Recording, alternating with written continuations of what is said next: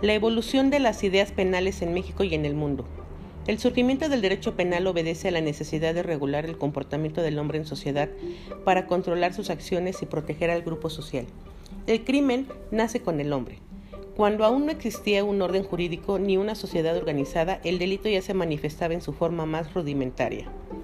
El derecho penal en México, desde sus inicios, se aplicaban castigos crueles e inhumanos hasta llegar paulatinamente a una fase más humanizada e incluso científica. Comenzaremos con el mundo precortesiano. Las normas penales tienen una larga tradición en México que se remonta a la época prehispánica. Durante este periodo, dichas normas no estaban contenidas en leyes como las que hoy conocemos, sino en códices en formas de pinturas, las cuales posteriormente fueron interpretadas y plasmadas en textos por los cronistas españoles. El escritor Alfonso Tejas Sabre nos ilustra sobre los delitos y las sanciones que se imponían en el territorio de la Triple Alianza formada por México, Texcoco y Tacuba, entre los cuales destacan aborto voluntario, muerte al delincuente y al cómplice, adulterio sospechado y confesado mediante tormento, muerte a los dos autores, asalto, pena de muerte, el que mataba a un esclavo ajeno pasaba a ser esclavo del dueño perjudicado. Robo. Según sus diversos grados e importancia, se aplicaban diversas penas desde la restitución hasta la esclavitud. Muerte a pedradas por los mercaderes, si el robo era en un mercado. Pena capital si era en un templo o si consistía en armas e insignias militares. Cada una de las culturas que se asentaron en el territorio nacional durante la época prehispánica desarrollaron normas penales propias, pero en términos generales eran muy similares a las reseñadas en la Triple Alianza. En la época colonial, después de la conquista, fue necesario establecer las instituciones jurídicas que regularían la vida en los nuevos territorios españoles. La novísima recopilación de 1805 y las siete partidas fueron los ordenamientos frecuentemente aplicados en la Nueva España. Las últimas se integraban con una serie de ordenamientos sustentados en la tradición romano-canónica germánica y son, por tanto, el origen de nuestro actual sistema jurídico. En esta época, el delito se concibió desde una perspectiva religiosa y política, como un acto pecaminoso que infringe los cánones de la religión, ya como infidencia al Estado o como una agresión perjudicial a la seguridad y armonía de los individuos asociados. Tanto las leyes aplicables como las penas a imponer se determinaban atendiendo a la raza del condenado, por lo cual a los conquistadores se les aplicaban las leyes que regían en la península, mientras que a los indígenas y negros se les aplicaban las leyes emitidas para la Nueva España. De acuerdo con lo anterior, las sanciones impuestas podían ser pena de muerte, la horca, prisión, azotes, destierro, trabajos forzados en arsenales o en obras públicas, relegación, proscripción, multa, confiscación. En resumen, la legislación española era heterogénea y caótica, desde el punto de vista legislativo desigual, injusta, arbitraria y cruel para el individuo, y se aplicaba mediante un procedimiento secreto e inquisitivo que ignoraba las garantías de defensa y de la persona humana. En el México independiente, Después de la consumación de la, independencia de México en 1821, surgieron los problemas en torno a la estructura política que se adoptaría, centralismo o federalismo. Pese a dicha problemática, en el Decreto Constitucional para la Libertad de la América Mexicana del 22 de octubre de 1814, más conocido como la Constitución de Apatzingán, se pueden encontrar las bases constitucionales para la promulgación de las futuras leyes penales, como son el principio de legalidad y los fines de la pena. En la Constitución de 1857 se adoptó el sistema federal y se establecieron las bases para la emisión de leyes penales, surgiendo la necesidad de emitir un código penal válido para toda la federación y territorios federales, y se dejó reservada a los estados la facultad para legislar en materia penal para delitos del orden común. Tomando como modelo el Código Penal Español de 1870, se elaboró el Código Penal para el Distrito Federal y Territorio de la Baja California, sobre delitos del Foro Común y para toda la República sobre delitos contra la Federación, promulgado el 7 de diciembre de 1871, más conocido como Código de Martínez de Castro. En él se adoptó la ideología liberal proveniente de la Declaración Universal de los Derechos del Hombre. Este código reunió y se sistematizó por primera vez las normas penales, dando certeza jurídica a los ciudadanos, aunque los 1.151 artículos que lo conformaban lo llevaron a un casuismo extremo, propio del positivismo jurídico de la época y una concepción retribucionista de la pena. México revolucionario. Terminada la revolución y emitida la, Constitución de 1917, Emilio Portes Gil conformó una comisión para la elaboración de un código penal acorde con la situación del país. Los trabajos concluyeron con el llamado Código de Almaraz de 1929.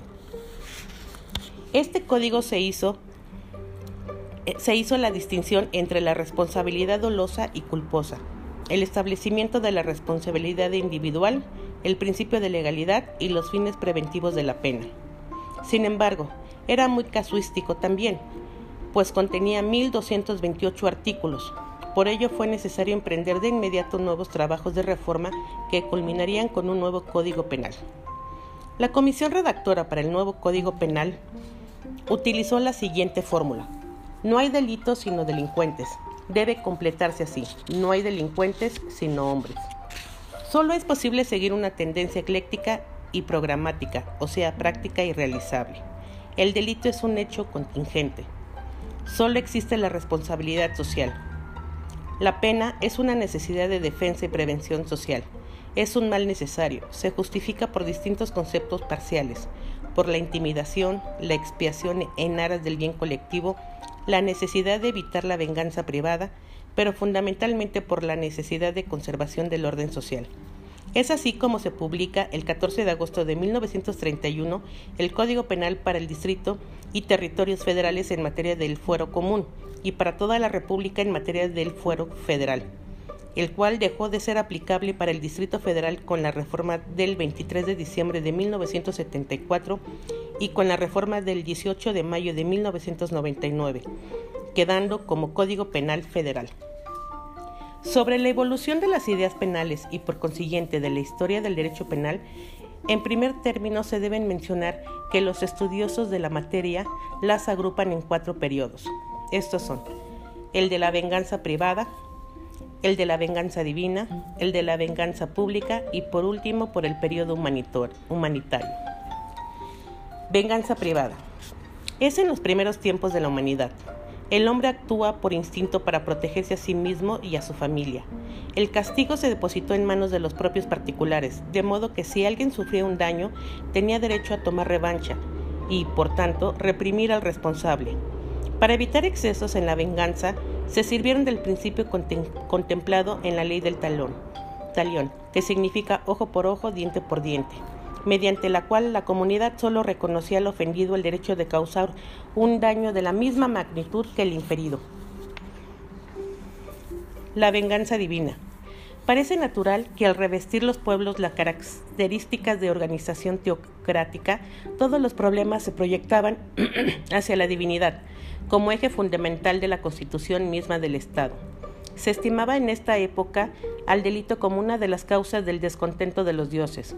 Por eso los jueces y tribunales juzgaban en nombre de la divinidad ofendida, pronunciando sus sentencias e imponiendo las penas para satisfacer su ira. En esta etapa evolutiva del derecho penal, la justicia represiva es manejada generalmente por la clase sacerdotal. Esta aparece en muchos pueblos, pero se perfila más claro en el hebreo, o sea, en el, en el pueblo judío constituido siempre por un pueblo religioso. La venganza pública. Es un acto de venganza, pero ejercida a través de un representante del poder público. Aquí simplemente se traslada la ejecución justiciera a alguien que representaba los intereses de la comunidad. Inicialmente en su manifestación más primitiva se traspasó a órganos especiales. Estos eran los jueces y tribunales, quienes juzgaban en nombre de la colectividad e imponían penas crueles e inhumanas. En este periodo nada se respetaba. El periodo humanista o humanitario. Esta época surge como reacción a la venganza intimidatoria, teológica y política, pugnando por, que las penas fueran suavizadas. Su principal exponente, César de Bonacera, marqués de Becaria, publicó su libro De los delitos y las penas, en el que señala que las penas deben establecerse obligadamente en las leyes, ser públicas, prontas y necesarias, proscribir la pena de muerte y prohibir a los jueces interpretar la ley por ser su, aplicación la única función. A partir de esto, la situación empezó a cambiar. Los gobiernos se humanizaron y tendieron a desaparecer las crueldades en materia penal. También se incrementaron los estudios para sistematizar el derecho penal, destacándose en particular dos corrientes, la escuela clásica y la, y la escuela positivista. La escuela clásica. Sus principales conceptos básicos son los siguientes. El punto central es el delito, hecho objetivo y no el delincuente. 2. El método es deductivo y especulativo. 3. Solo puede ser castigado quien realice un acto previsto por la ley como delito y sancionado con una pena. 4. La pena solo puede ser impuesta a los individuos moralmente responsables. 5. La represión penal pertenece al Estado exclusivamente, pero en el ejercicio de su función el Estado debe respetar los derechos del hombre y garantizarlos procesalmente. 6. La pena debe ser estrictamente proporcional al delito y señalada en forma fija. 7. El juez solo tiene facultad para aplicar automáticamente la pena señalada en la ley por cada delito. Posteriormente, le cedió el paso a la escuela positiva. Esta rama del pensamiento toma en cuenta la personalidad del reo como criterio determinante en las disposiciones y las finalidades del derecho penal. Las directrices conceptual básicas de la escuela positiva se pueden resumir en la siguiente manera. 1. El punto de mira de la justicia penal es el delincuente, pues el delito no es otra cosa que un sistema revelador de un estado peligroso. 2. La sanción penal, para que derive del principio de la defensa social, debe estar proporcionada y ajustada al estado peligroso y no a la gravedad objetiva de la infracción. 3. El método es inductivo, experimental. 4. Todo infractor de la ley penal responsable moralmente o no tiene responsabilidad legal. La voluntad está determinada por influjos de orden físico, psíquico y social. 5. La pena tiene una eficacia muy restringida. Importa más la prevención que la represión de los delitos y por tanto las medidas de seguridad importan más que las penas mismas. 6. El juez tiene facultad para determinar la naturaleza delictuosa del acto y para establecer la sanción, imponiéndola con duración indefinida para que pueda adecuarse a las necesidades del caso. 7. La pena, como medida de, de defensa, tiene por objeto la reforma de los infractores readaptables a la vida social y la segregación de los incorregibles. Muchas gracias.